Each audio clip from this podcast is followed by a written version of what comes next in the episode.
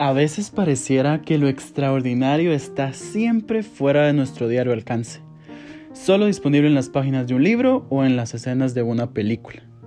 En este podcast quiero enseñarte que esa es una gran mentira.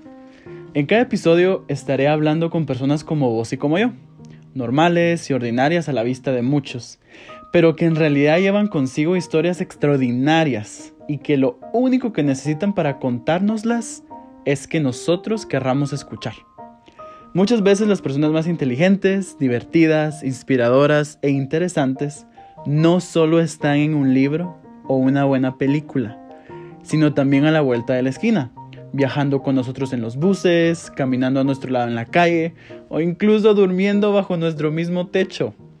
Soy Erwin y te invito a acompañarme en este viaje para descubrir que lo extraordinario también pasa a la vuelta.